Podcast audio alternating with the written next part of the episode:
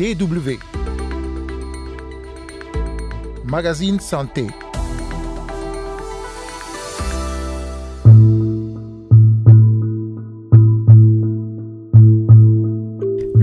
Prurigo, il s'agit d'une affection de la peau qui se caractérise par une éruption cutanée rougeâtre et des démangeaisons. Qu'est-ce qui est à l'origine de cette maladie, comment elle se manifeste et comment se fait la prise en charge?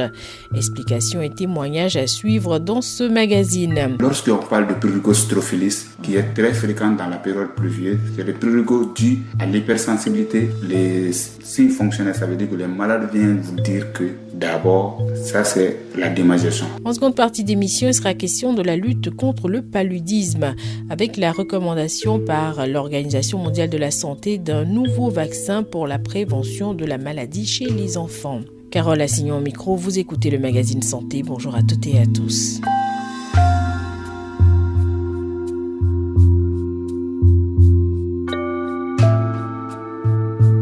C'est une maladie de la peau très fréquente au Mali pendant l'hivernage. Le prurigo strophelus est généralement causé par un parasite et affecte beaucoup d'enfants.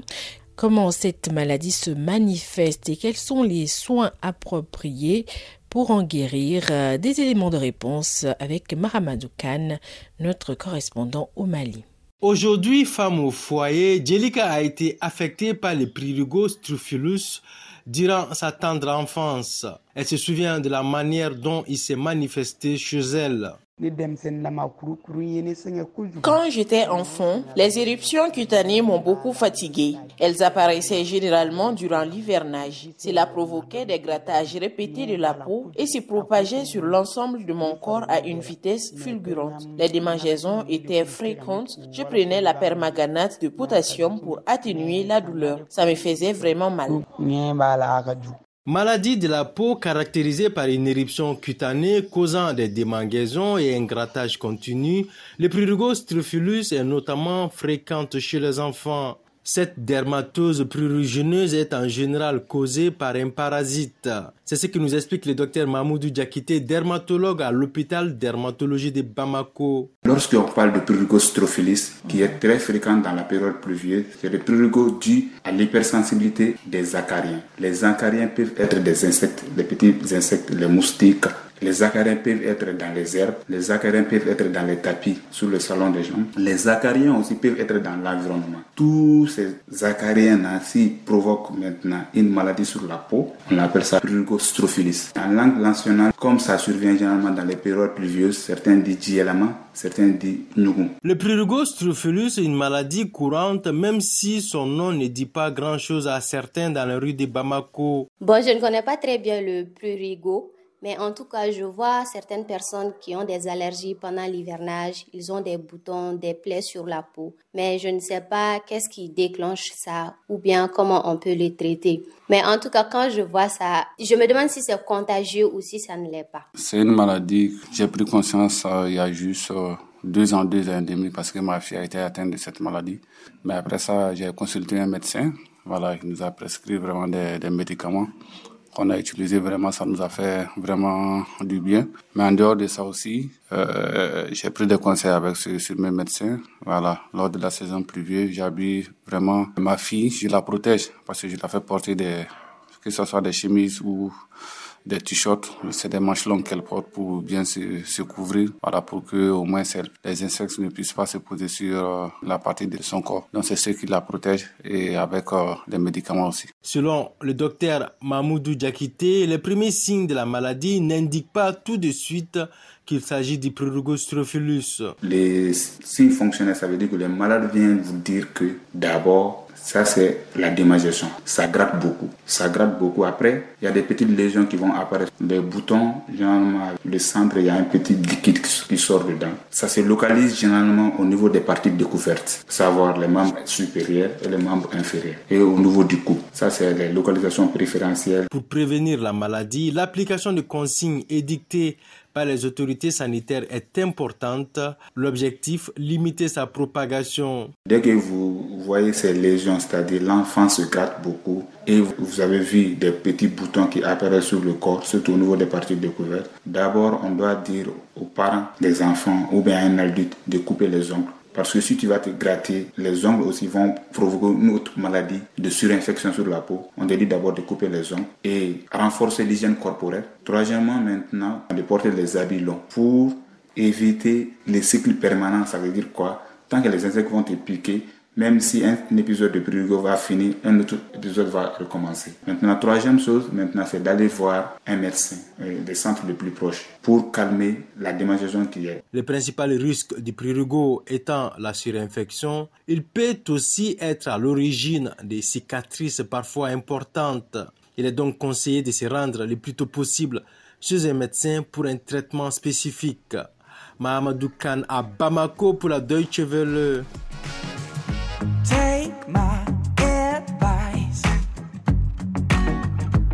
Out your hand and don't think twice.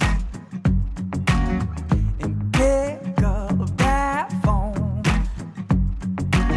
And Just make the call, you're not alone. Call for help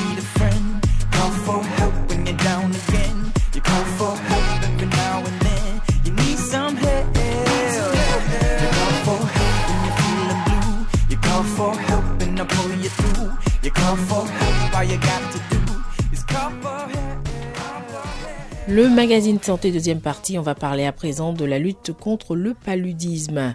L'Organisation mondiale de la santé a récemment recommandé un nouveau vaccin pour la prévention de la maladie chez les enfants. Le R21 Matrice M a été développé par l'Université d'Oxford avec l'aide du Serum Institute of India. Ce nouveau vaccin serait efficace à plus de 75% et assure une protection pendant au moins un an supplémentaire avec un rappel. L'Organisation mondiale de la santé a donc autorisé le R21, une approbation qui suscite de l'espoir selon le docteur Tedros Adhanom Ghebreyesus, directeur général de l'OMS.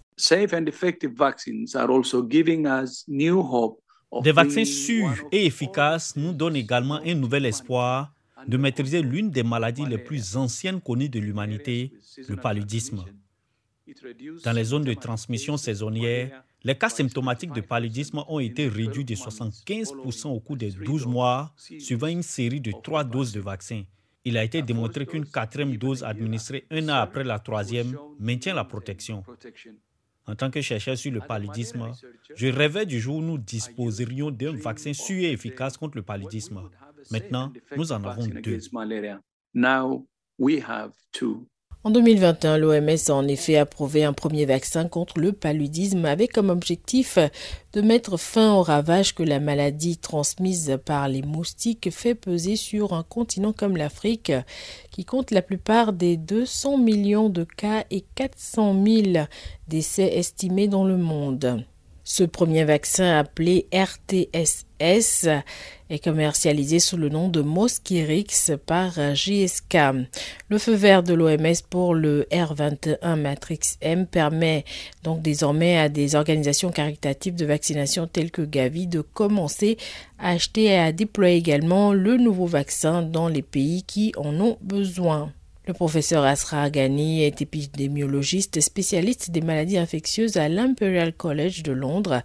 Avec son équipe, elle a participé à l'évaluation des impacts potentiels du R21 Matrix M sur la santé et les coûts. Le paludisme reste un défi majeur avec plus de 220 millions de cas et environ 600 000 décès par an. Et la majorité d'entre eux surviennent chez des enfants de moins de 5 ans en Afrique subsaharienne. Aujourd'hui, nous disposons d'un vaccin antipaludique homologué qui a été mis en œuvre jusqu'à présent dans trois pays et qui commencera à l'être l'année prochaine dans plusieurs autres. L'un des défis a été l'approvisionnement en vaccins, donc disposer d'un deuxième vaccin avec une efficacité tout aussi élevée, mais également avec un approvisionnement possible et un prix abordable aura vraiment un impact en Afrique subsaharienne. Nous estimons que si ce vaccin est déployé à travers le continent avec le niveau de couverture que nous avons observé jusqu'à présent dans l'étude de mise en œuvre, cela pourrait éviter jusqu'à un tiers des décès dus au paludisme chez les enfants de moins de 5 ans. Um, Alors que l'on s'interroge souvent sur l'efficacité des vaccins développés contre le paludisme, les experts de l'OMS estiment toutefois que les données disponibles à ce jour sur les vaccins développés par GSK et Oxford ne montrent pas lequel est le plus efficace pour le moment. Le professeur Asragani préfère donc jouer la carte de la prudence en ce qui concerne le RT21. Actuellement, nous avons 12 à 18 mois de suivi pour le vaccin R21 et nous nous attendons à ce que l'efficacité diminue avec le temps. Ils ne sont donc pas directement comparables, ni directement comparables en termes de contexte dans lesquels les essais ont été entrepris. Nous devons donc être prudents en ce moment. Ce que nous savons, c'est qu'il est probablement au moins aussi efficace que le vaccin RTSS et que par conséquent, le fait de disposer de ces deux vaccins ne fait qu'augmenter le nombre d'enfants pouvant être protégés par le vaccin contre le paludisme. Si le nouveau vaccin est largement déployé dans toute l'Afrique, il pourrait réduire considérablement le nombre de maladies graves et de décès causés par le paludisme dans quelques années. Dans la mesure où aucun des deux vaccins contre le paludisme n'arrête la transmission les campagnes de vaccination à elles seules ne suffiront donc pas à arrêter les épidémies. Les efforts visant à enrayer la maladie sont également compliqués par une résistance des moustiques aux principaux médicaments utilisés pour traiter le paludisme. Et puis il y a aussi la propagation d'espèces de moustiques envahissantes. Autant de raisons pour ne pas baisser la garde en ce qui concerne la lutte contre le paludisme. C'est déjà la fin de ce numéro du magazine Santé. Merci pour euh, l'écoute, merci pour votre fidélité. On se retrouve la semaine prochaine pour un nouveau numéro et d'ici là, prenez soin de vous.